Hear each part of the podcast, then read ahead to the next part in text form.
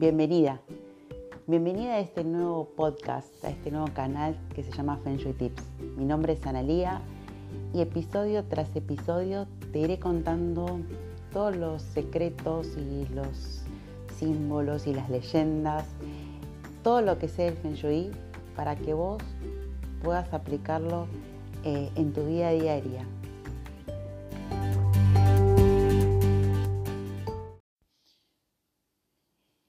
En este episodio te voy a contar cómo podemos entrelazar el Feng Shui y el horóscopo chino. Vos me dirás, bueno, pero ¿qué tiene que ver o cómo se relacionan unos con otros? Yo te conté que el Feng Shui, al fin y al cabo, tiene diferentes aristas. Una arista es la del estudiar el entorno, todo el alrededor de un lugar. Otra arista es estudiar la suerte de cada lugar. Y otra, otra componente es la personal. Es la suerte que tiene cada uno cuando nace. Cada persona cuando nace tiene una foto del, del cielo y eso es la famosa carta natal china. En esa carta natal son cuatro pilares, que es la hora de nacimiento, el día, el mes y el año. Tienen tres estratos, por decirlo de alguna manera, son tres líneas. Una es la línea del, del cielo, la otra es la de la tierra y la otra son las raíces. Cada una está relacionada con elementos y con animales. Y toda nuestra vida se divide en décadas y cada década nuevamente está dividida en dos. Está dividida eh, si se quiere, en una parte celestial y en otra la de, la terrenal, y también está asociada a un animal y a elementos.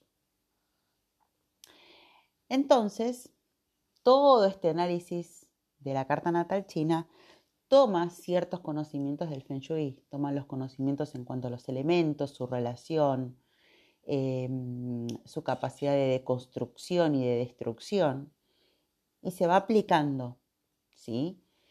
Entonces es una forma, digamos, de relacionar lo que es el Feng Shui con el horóscopo chino. ¿Por qué te cuento esto? Porque muchas veces uno puede aplicar el Feng Shui en una casa y buscar la armonización y buscar la orientación y equilibrar las energías, pero el que realmente potencia el Feng Shui es la persona. Entonces, también hay que analizar esa componente personal de cada uno eh, y también tomar las orientaciones y los momentos.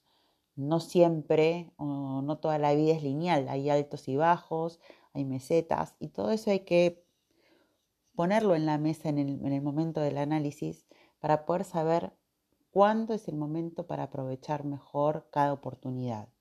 Siempre recuerden que es importante estar en el lugar adecuado, en el momento adecuado, con la energía adecuada. Por eso es que las invito a que mm, en los siguientes episodios voy a, voy a grabar como una suerte de horóscopo chino semanal para que no solo sepan y trabajemos con la armonización de un espacio que es necesario, sino también para que sepan con la energía que tienen a favor o, no eh, durante una semana y sepan y tengan eh, otras herramientas para hacer, digamos, una lista mental de organización y decir, bueno, si este día quizás la energía no esté jugando a favor, será mejor organizar, no sé, si hay alguna, alguna algún trámite importante o alguna cuestión importante, siempre es bueno contar con una cuota de, energía extra. Por eso es que voy a ir publicando episodios específicos donde les voy a contar semana a semana la suerte de cada animal.